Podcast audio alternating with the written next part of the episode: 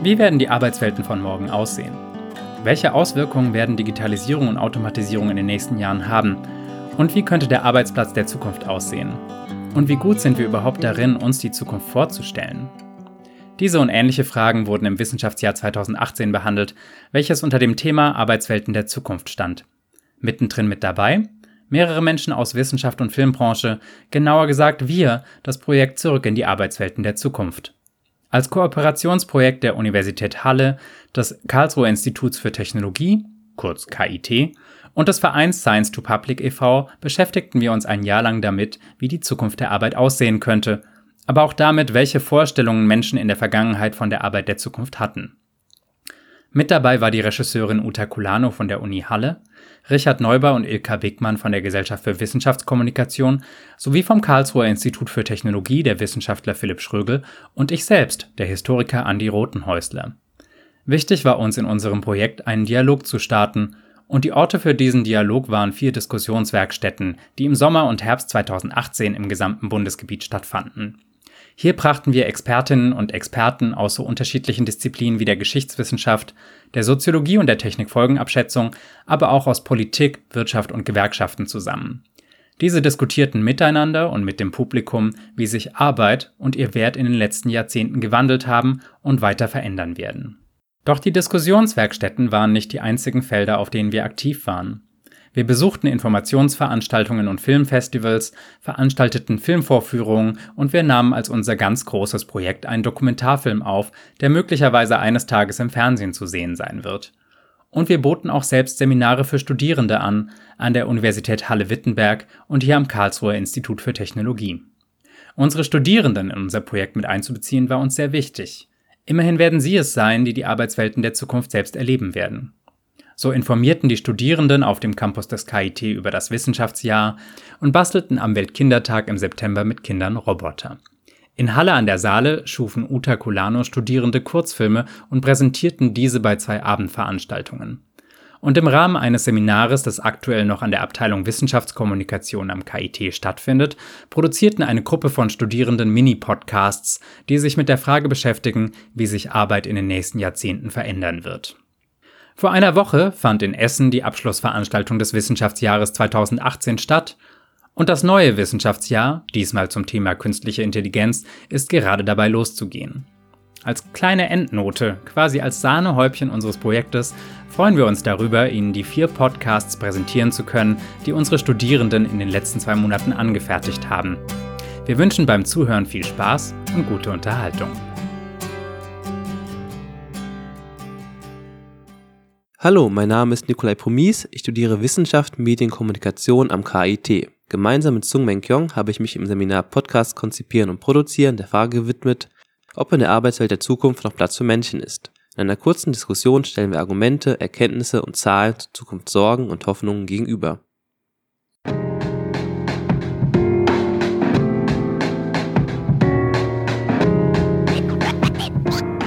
Ein Thema, zwei Standpunkte, 5 Minuten. Das ist der Diskussionscast mit San Menkyung und Nikolai Promis. Heute Automatisierung, Computer und KI. Werden wir in Zukunft noch arbeiten? Guten Morgen, ich bin Nikolai. Ich bin Sun. Willkommen zum Diskussionscast. Die These. Seit dem Jahr 2000 richtet das deutsche Bildungsministerium jedes Jahr ein sogenanntes Wissenschaftsjahr aus. Ein bestimmter Bereich der Wissenschaft soll genauer beleuchtet und der Öffentlichkeit präsentiert werden. Es gibt Ausstellungen, Wettbewerbe und viele Projekte, die das Thema aus den unterschiedlichsten Perspektiven genauer betrachten. Dieses Jahr ist das Thema die Arbeitswelten der Zukunft. Es geht also um Digitalisierung, Roboter, Algorithmen und vieles andere, das in Zukunft unsere Arbeit verändern wird. Worum es mir dabei viel zu wenig geht, ist eine andere Frage. Gibt es in Zukunft überhaupt noch so etwas wie Arbeitswelten oder überhaupt Arbeit? In der Vergangenheit haben wir schon oft gesehen, dass neue Technologien und damit verbundene Veränderungen Arbeitsplätze oder sogar ganze Berufe verdrängt haben. Ein Beispiel dafür ist die Industrialisierung. Bisher kamen bei diesen Veränderungen aber immer auch neue Berufe hinzu, die den Verlust der alten ausgleichen konnten. Ich glaube, das wird in Zukunft ganz anders sein. Die Automatisierung von verschiedenen Prozessen und der Einsatz von Computern und Computerverfahren in den verschiedensten Bereichen haben das Potenzial, so gut wie jeden Arbeitsplatz und so gut wie jeden Beruf zu verändern oder ganz zu ersetzen. Das zeigt auch ein Blick in die Forschung. Zwar sind sich die Wissenschaftler im Einzelnen noch nicht ganz einig, aber ihre Zahlen sind insgesamt sehr erschreckend. Die Unternehmensberatung McKinsey beispielsweise hat sich in verschiedenen Studien damit beschäftigt, welche Arbeitsplätze in Zukunft wegfallen könnten und welche Folgen das für die Wirtschaft hat. Sie glauben, die Hälfte der heutigen Arbeit könnte bis 2055 automatisiert werden. Und Forscher der Universität Oxford gehen sogar noch weiter. Nach ihren Modellen könnten 47% aller US-Arbeitsplätze, also wiederum fast die Hälfte, in den nächsten 10 bis 20 Jahren wegfallen. Die wichtigste Frage im Wissenschaftsjahr sollte also lauten, wie gehen wir eigentlich mit der Arbeitslosigkeit der Zukunft um? Die Antithese. Aber trotzdem kann man nicht einfach die Technologie ein Jobnemesis sagen. Nach den neuesten Statistiken des US-Arbeitsministeriums ist die derzeitige Beschäftigungsquote in den USA höher als im Jahr 1950, obwohl die heutige Technologie viel weiter entwickelt als 1950 ist. Das heißt, während die Amerikaner sich darüber beklagten, dass Technologie Arbeitsplätze wegnimmt, zeigte der US-Arbeitsmarkt eine äußerst gesunde Entwicklungstendenz. Dies kann darauf hindeuten, dass die alternative Rolle der Technologie in der Arbeit betont wurde. Im Gegensatz dazu wurde die unterstützte Rolle der Technologie in der Arbeit nicht ausreichend berücksichtigt. Beispielsweise soll die Erfindung eines Geldautomaten die Beschäftigungsmöglichkeiten von Bankangestellten reduzieren. David Otto, Professor für Wirtschaftswissenschaften am MIT, stellte jedoch fest, dass zwar sich die Anzahl der Geldautomaten in den Vereinigten Staaten von 1995 bis 2010 vervierfacht haben, sich die Zahl der Bankangestellten zwischen 1980 und 2000 jedoch um 10% erhöht. Der Grund ist dass die Erfindung von ATM zu einer erheblichen Senkung der Kosten für neue Bankfilialen geführt hat, was die Banken dazu veranlasst hat, mehr Filialen zu eröffnen und mehr Mitarbeiter einzustellen. Deshalb finde ich, dass vielleicht die Technologie neue Arbeitsmöglichkeiten mitbringen kann. Das Fazit. Viele Berufe fallen wahrscheinlich in Zukunft weg, weil Maschinen sie besser oder auch günstiger ausüben können. Wie viele das sind, ist unter Wissenschaftlern noch umstritten. Allerdings gibt es auch viele Berufe, die Maschinen nicht ausüben können und die damit auch in Zukunft wichtig bleiben werden. Ein Beispiel sind soziale Berufe oder Tätigkeiten, die Kreativität benötigen. Außerdem kommen sicher viele neue Berufe hinzu, die wir uns heute noch nicht einmal vorstellen können. Vielleicht muss aber auch kaum noch jemand arbeiten, was ehrlich gesagt ja auch keine so schlechte Vorstellung sein muss.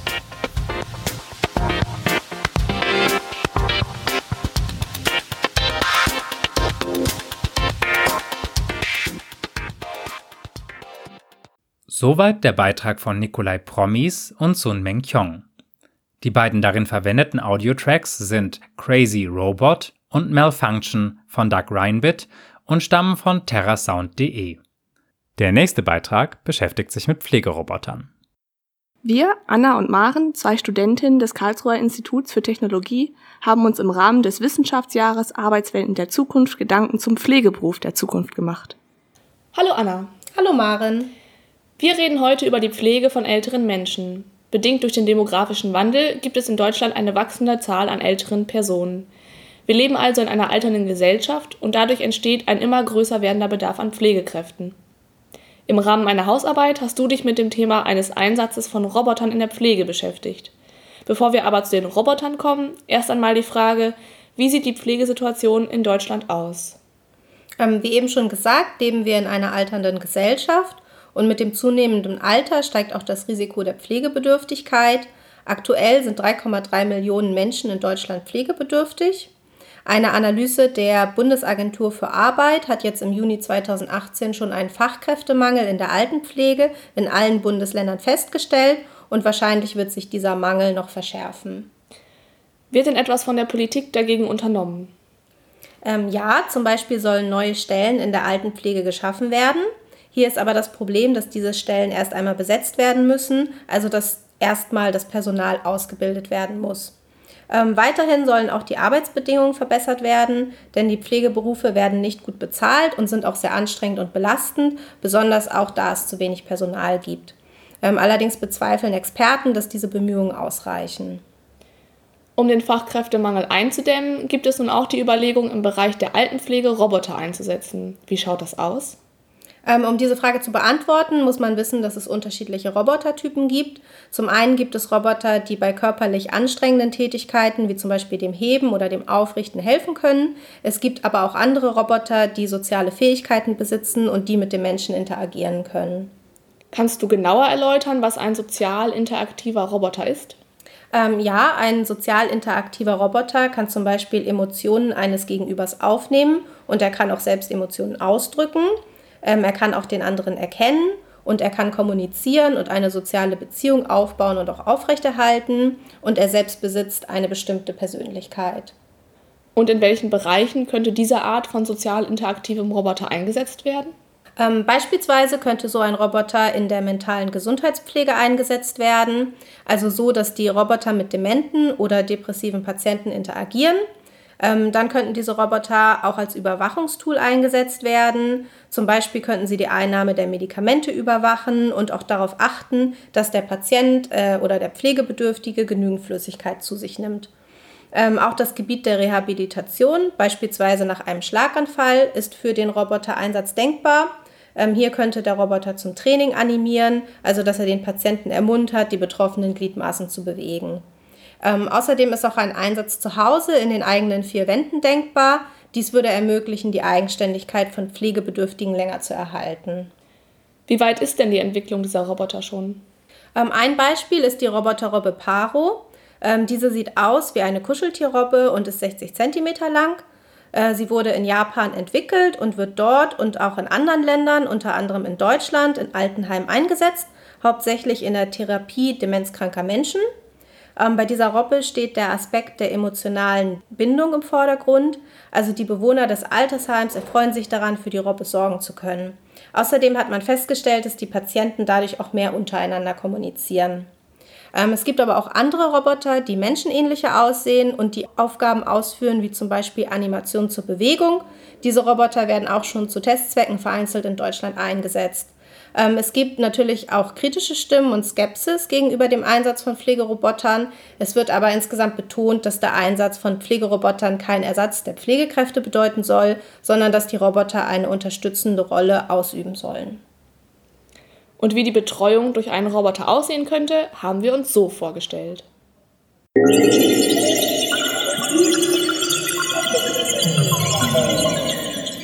Guten Morgen. Mein Name ist VIP K51. Das steht für vollautomatische interaktive Pflegekraft Nummer 51. Aber Frau Meier hat mich Marie genannt. Daher nennen mich alle Marie. Frau Meier ist meine Betreuungsperson. Ich bin Tag und Nacht für sie da. Meine Sensoren haben vor wenigen Minuten wahrgenommen, dass Frau Meier aufgewacht ist. Bevor ich zu ihr gehe, gebe ich ihr eine kurze Zeit zum Wachwerden. Dann helfe ich beim Aufstehen, Waschen und Anziehen. Beim Frühstück erinnere ich Frau Meier an ihre Medikamente. Ich kann auch bei der Nahrungsaufnahme assistieren, aber Frau Meier ist noch so fit, dass sie das alleine schafft.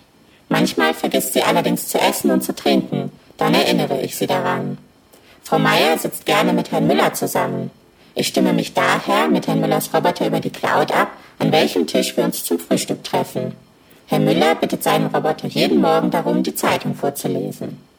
Zwischen den Mahlzeiten gehe ich mit Frau Meier spazieren, zur Krankengymnastik oder ich bringe sie zu ihrer Kartenrunde.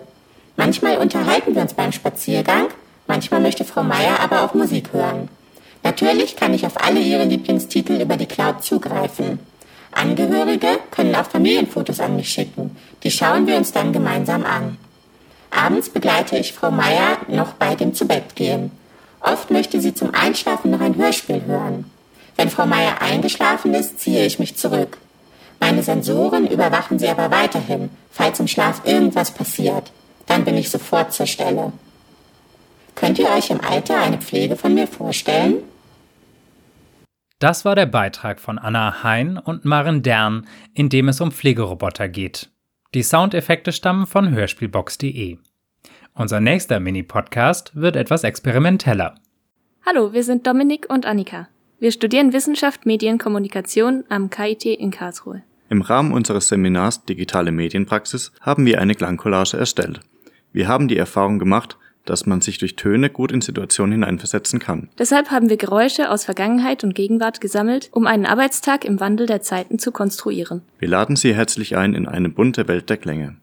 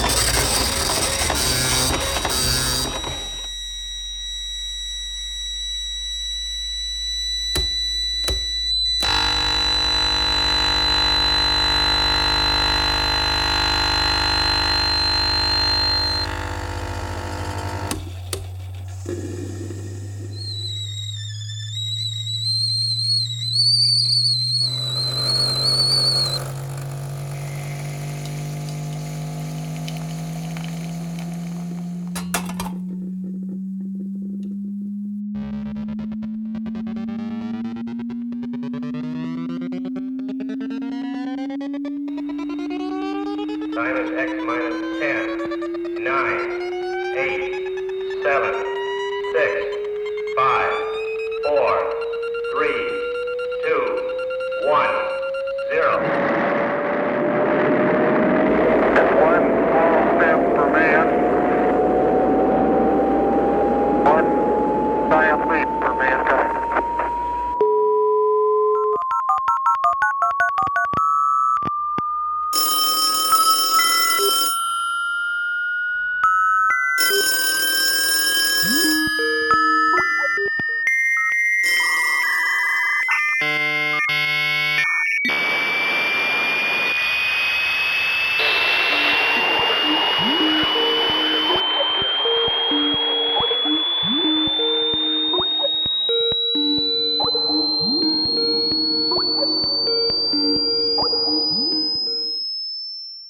Das war eine Klangcollage von Anna Bayer und Dominik Palluch. Die Soundeffekte stammen von hörspielbox.de. Unser letzter Podcast ist ein Interview, das unsere zwei Beiträgerinnen in die Startup-Szene geführt hat. Hi, wir sind Sina und Janina, beide Masterstudentinnen des Studiengangs Wissenschaft, Medien und Kommunikation am KIT. Und wir stellen euch ab dem Frühjahr 2019 jeden Monat Startups vor, die die Zukunft der Arbeitswelt beeinflussen können. In spannenden Interviews erhaltet ihr Einblicke in die Startup-Branche und eine Prise Inspiration auf die Ohren.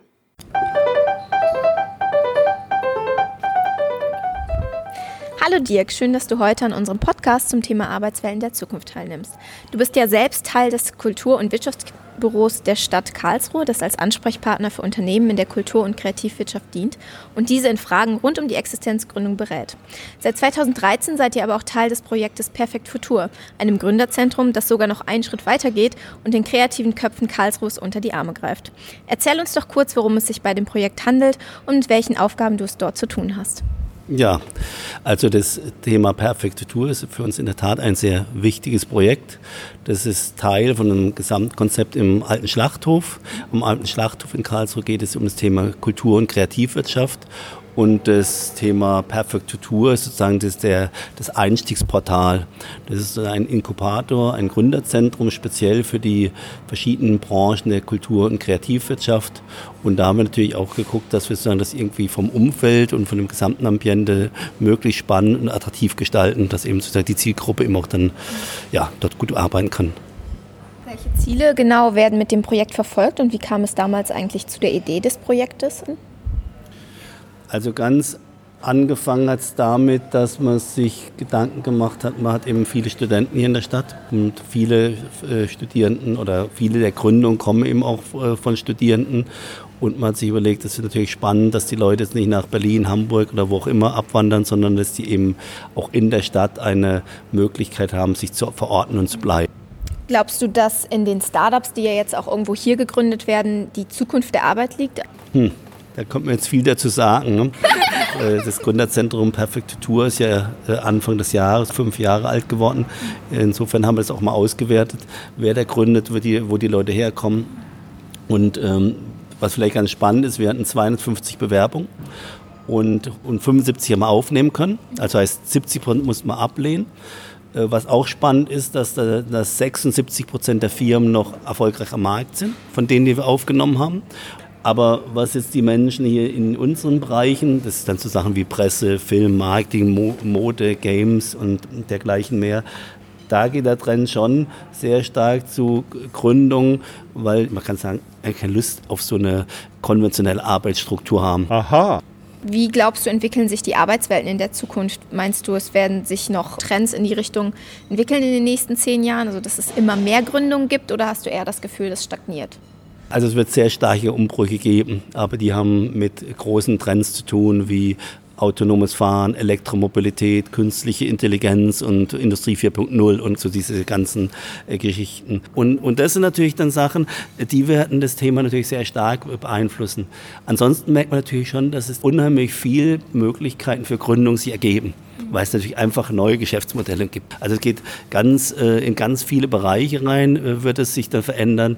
Und insofern denke ich schon, dass es in verschiedenen Bereichen sehr viele neue Gründungen geben wird, aber es wird sehr, äh, ja, sehr speziell, sehr spezifisch sein dann trotzdem das Projekt Futur schon ein Sinnbild für eine Arbeitswelt der Zukunft für dich? Es sind viele Sachen, aber wir haben heute nicht den ganzen Tag Zeit. Ne?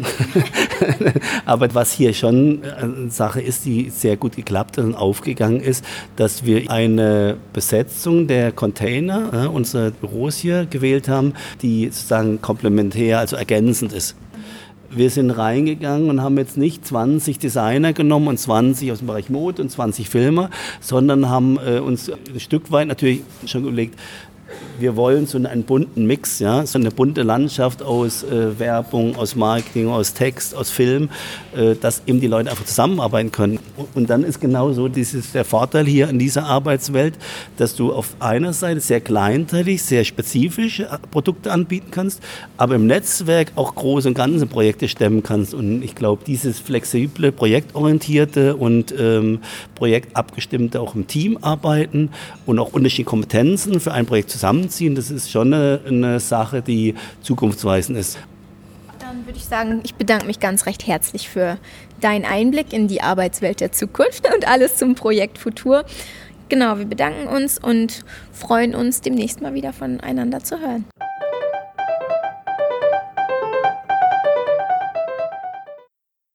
Das Klavierstück im Podcast von Sina Jung und Janina Lindenberg ist Fantasia in G Major von Johann Sebastian Bach eingespielt vom Nutzer Inspector J und auf freesound.org unter einer CC BY Lizenz veröffentlicht.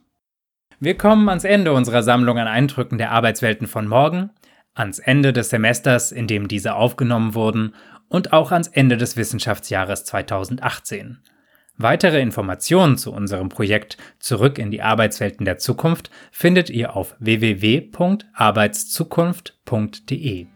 Ein herzliches Dankeschön geht an alle unsere Studierenden, die mit uns das Wissenschaftsjahr gestaltet haben, sowie an die Abteilung Wissenschaftskommunikation am Karlsruher Institut für Technologie, in deren Rahmen die Podcasts entstanden sind. Ebenfalls zu Dank verpflichtet sind wir der Hörspielbox sowie terrasound.de. Die Musik im Intro und im Abspann ist der Track Open Blinds der Band Friends at Will, der unter der CC BY Lizenz veröffentlicht wurde. your